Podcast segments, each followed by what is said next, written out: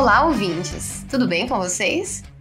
Fabi Marques aqui, né? E hoje eu já vou dar o papo reto logo de cara aqui na introdução do episódio. Eu dei uma empolgada e acabei dando uma militada, mas é que foi mais forte que eu, então eu só peço paciência para vocês. Ouçam até o final, porque hoje o caso é um daqueles que tem reviravolta, drama, um monte de coisa. Então já prepara a louça aí, né? Porque obviamente que a gente só lava aquilo que tá sujo de óleo por último, né, gente? Tipo assim, panela, essas coisas de óleo. A gente separa, né? E primeiro lava o resto. Quem não faz isso é porque não tem coração. Enfim, separa a louça, tapete de yoga, ou sei lá o que diabo que você está fazendo aí, que o episódio começa agora. Gente, eu gostaria só de, antes de começar de vez, é, colocar um aviso de gatilho aqui. Esse caso, ele vai falar sobre pedofilia e abuso sexual contra crianças. Então, eu sei que tem muitos ouvintes que não escutam esses episódios, que preferem não. É, então, fica aqui. A partir daqui, você prossiga se você achar que deve.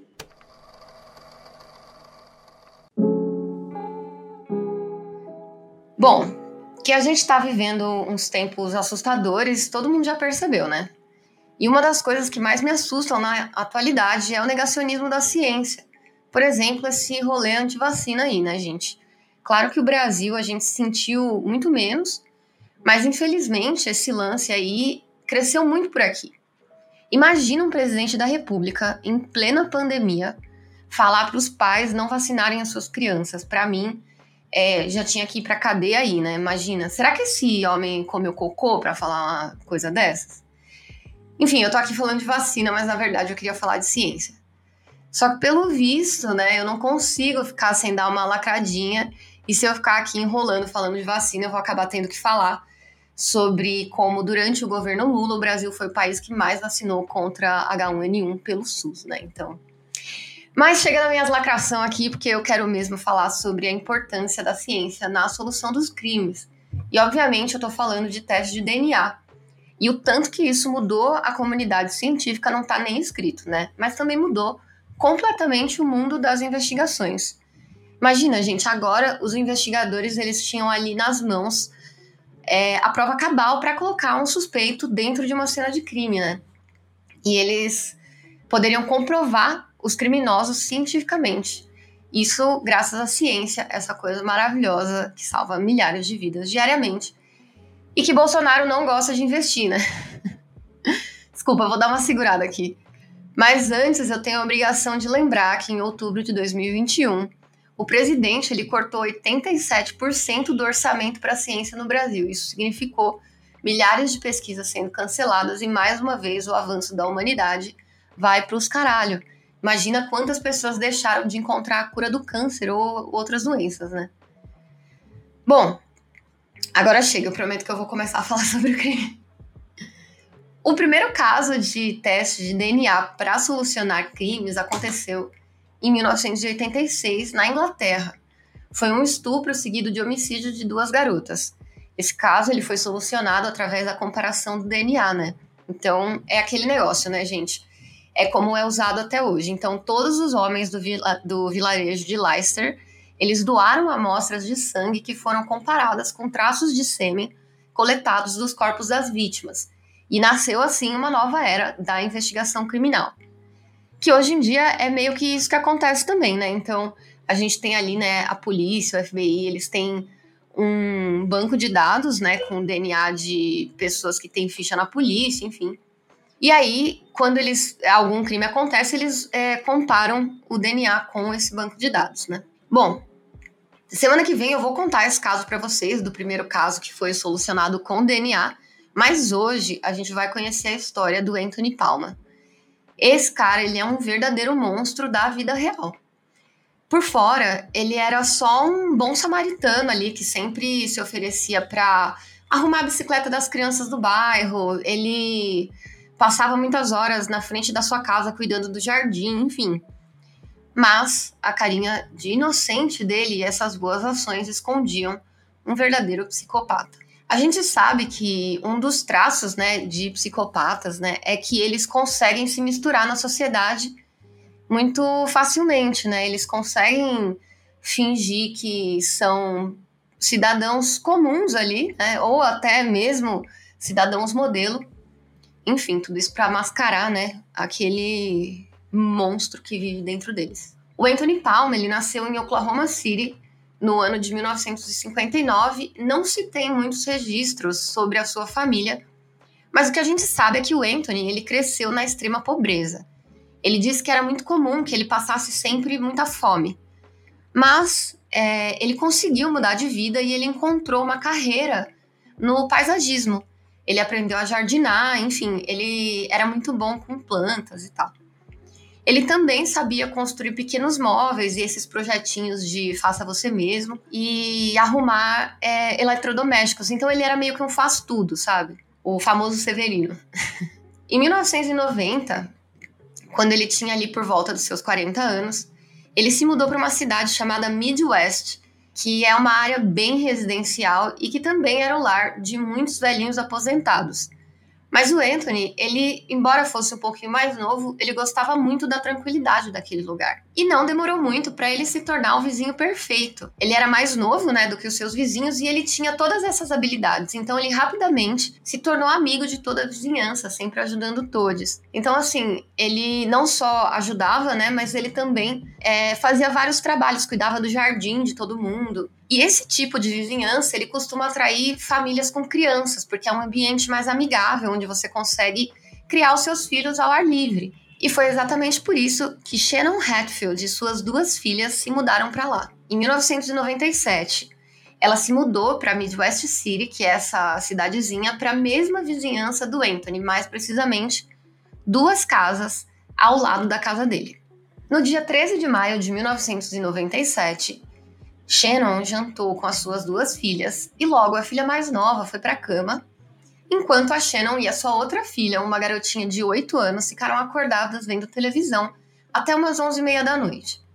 Então a Shannon colocou a Kirsten na cama, que é essa outra menina, deu um beijo de boa noite e foi deitar. Entre 6 e 6 e meia da manhã do dia 14 de maio, a Shannon foi acordar a Kirsten para ir para a escola. E ela não encontrou ela na cama, então ela procurou pelo resto da casa, nada. Foi aí que ela teve a terrível constatação de que Kirsten havia desaparecido. Imediatamente ela já ligou para a polícia e algumas horas após o seu desaparecimento, a família dela já estava em programas de televisão, fazendo vários apelos para que se alguém soubesse de alguma coisa, por favor, entrasse em contato. Enquanto isso, algumas pistas muito macabras e sombrias foram aparecendo. A primeira delas, uma mancha de sangue no peitoril da janela e na cerca do quintal. E aí eles também perceberam que a janela do quarto da Kirsten ficou aberta, então ela podia ter ficado aberta a noite inteira. A mãe dela falou que ela fechou essa janela antes de dormir.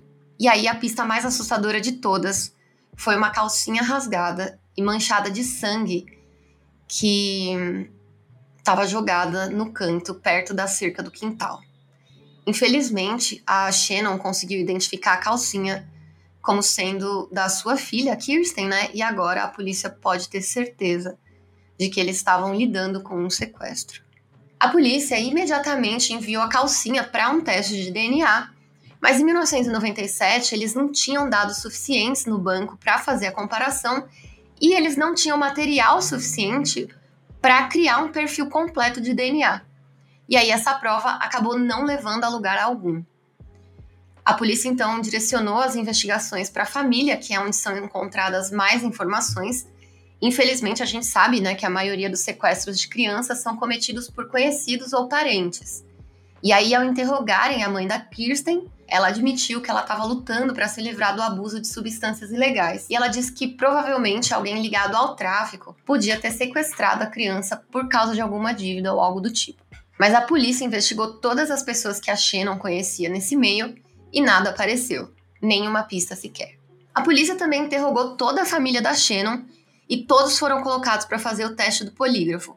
Alguns familiares, né, chegaram até a falhar no teste, mas o polígrafo, gente, ele só detecta flutuações fisiológicas, tipo assim, ele não é, não existe um teste da mentira, sabe? Um, isso não existe. Então, por exemplo, alteração de pressão sanguínea, frequência dos batimentos cardíacos, são essas as coisas que o polígrafo marca, né? Que ele, ele começa, detecta, na verdade. Então, assim, o coração de um mentiroso, ele tende a disparar. Mas um inocente em um interrogatório, ele também pode ficar ansioso e gerar um falso positivo de repente. Assim como também um mentiroso treinado é capaz de burlar o teste, e aí, é, após uma investigação mais completa, não foi possível chegar a lugar nenhum.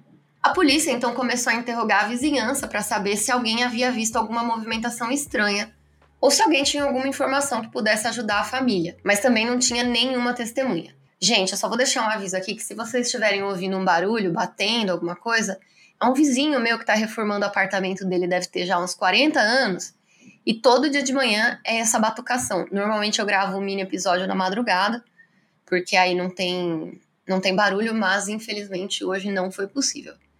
Bom, voltando ao caso aqui, né? Durante essa essa investigação na vizinhança, o Anthony Palma, que morava duas casas, né, da família da Shannon e da Kirsten, ele foi entrevistado duas vezes e ele disse que passou a noite inteira em casa e ouviu alguns cachorros latindo na madrugada por volta das duas da manhã.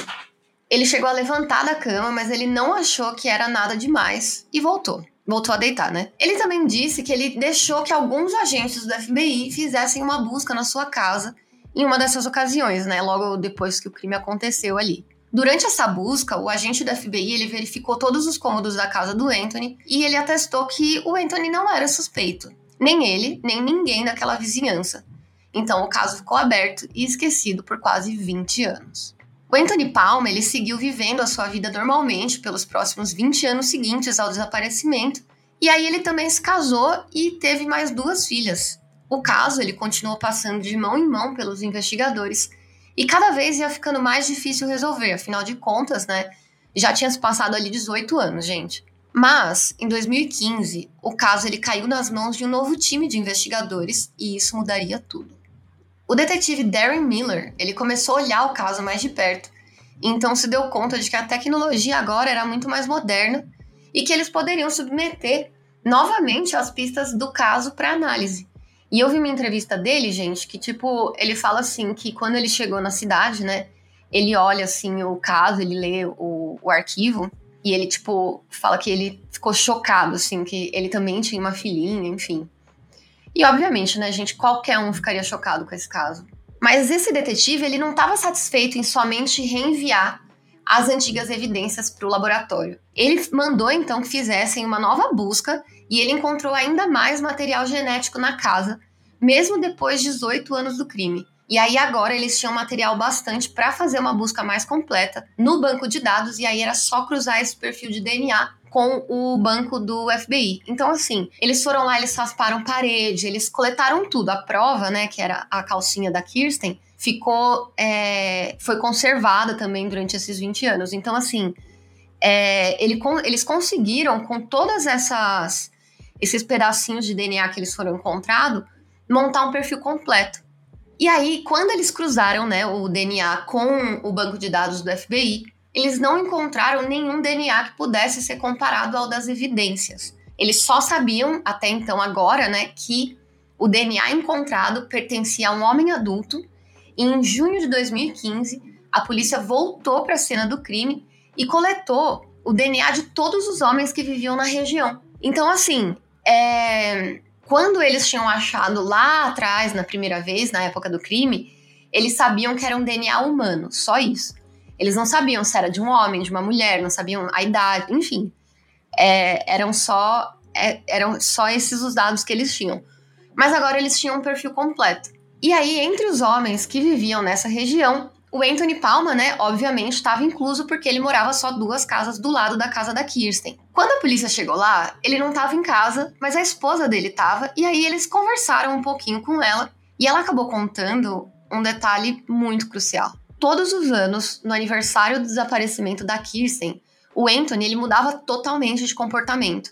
Ele ficava irritado, de mau humor. Isso é muito comum, gente. Às vezes, o cara, por dois motivos, né? Ou ele fica triste por arrependimento mesmo, ou então é, o cara fica puto de não ter sido reconhecido, de que, de que ele não pode falar para ninguém que o crime dele foi cometido, ou que, tipo, ele não pode se gabar de ter cometido aquele crime, sabe? Enfim, quando a esposa dele falou isso pros agentes, né, eles já, opa, anotaram isso daí, né? A esposa do Anthony, ela achava que Por causa dele morar tão perto, assim, da, da casa de onde aquele crime horrível ocorreu, né? Mexesse muito com ele, né? E ela não achava que tinha nada além disso. E aí a polícia recolheu um monte de bituca de cigarro e umas garrafas de bebida que tinham no local e enviou para o laboratório para ser testado. Em 22 de julho de 2015, a polícia conseguiu um resultado positivo da amostra de DNA e agora eles poderiam comprovar que o Anthony Palma esteve no local do crime. O sangue na janela e na calcinha da Kirsten pertenciam a ele. E aí, gente, aqui começa, né, o show de lambança, porque foi somente nessa ocasião aí que a polícia verificou a ficha criminal do Anthony. Então, assim, gente, fizeram de qualquer jeito, né? Começou aqui a lambança. Quando eles verificaram a ficha, eles descobriram que no final dos anos 80 ele tinha invadido a casa de uma mulher e agrediu ela com uma garrafa. E aí depois disso ele ficou preso por um ano mais ou menos e logo após ser liberado ele já se mudou para essa casa aí que ficava duas, duas casas ao lado, né, da Shannon e da Kirsten. Além disso, eles também descobriram que na verdade nunca teve nenhuma busca do FBI na casa dele. É, ele tinha dito isso na época do crime, lá em 1997, mas era mentira. Tipo assim.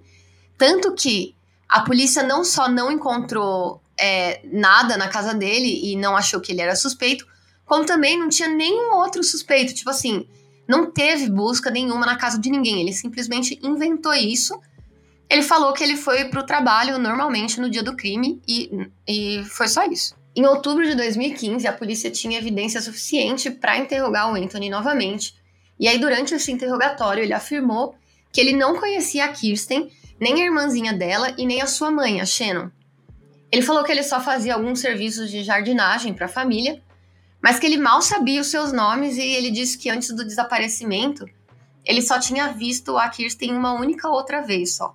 Só que a polícia achou isso contraditório eles sabiam uma coisa sobre o Anthony que ele não tinha contado. As crianças do bairro, elas conheciam o Anthony. Na verdade, ele era chamado de tio Tony por todas elas. Ele sempre se oferecia para arrumar as bicicletas e também distribuía alguns doces para as crianças. Parecia muito estranho que ele não soubesse quem era a Kirsten. E ainda durante o interrogatório, o Anthony ele chegou a sugerir que a Kirsten desapareceu por causa do abuso de substância da sua mãe em uma tentativa de culpar a Shannon, né? E também era isso que ele sabia do caso, tipo, foi isso que ele viu na TV, enfim. Só que aí tem uma hora que os detetives se cansam e eu assisti o vídeo do interrogatório e eles falam finalmente pro Anthony, né? Tipo, porque assim, até aqui eles estavam se fazendo de, de besta, tipo, ó, eles não chegam falando, ó, a gente tem seu DNA. E aí o, um dos detetives, né, ele vira pro Anthony e fala assim: "Olha, cara, eu não não acredito em você". Sabe por quê? Porque o DNA que a gente encontrou na calcinha da Kirsten e na janela da casa, ele é seu. E aí, gente, eu vou deixar no post do, do Instagram desse episódio aqui o vídeo do interrogatório. Obviamente não dá para colocar o vídeo inteiro, mas o momento que a polícia fala isso para ele, só para vocês verem a reação, porque tipo, é muito doido assim. E aí, mesmo com todas essas provas circunstanciais e também o DNA, o Anthony ele continua negando categoricamente qualquer envolvimento. Quando os policiais colocam o pôster da Kirsten na mesa, né, e mostram a foto dela, assim, é, e falam: será que você pode ajudar a gente, né, a encontrar ela? Isso antes deles falarem que tem o DNA e tal.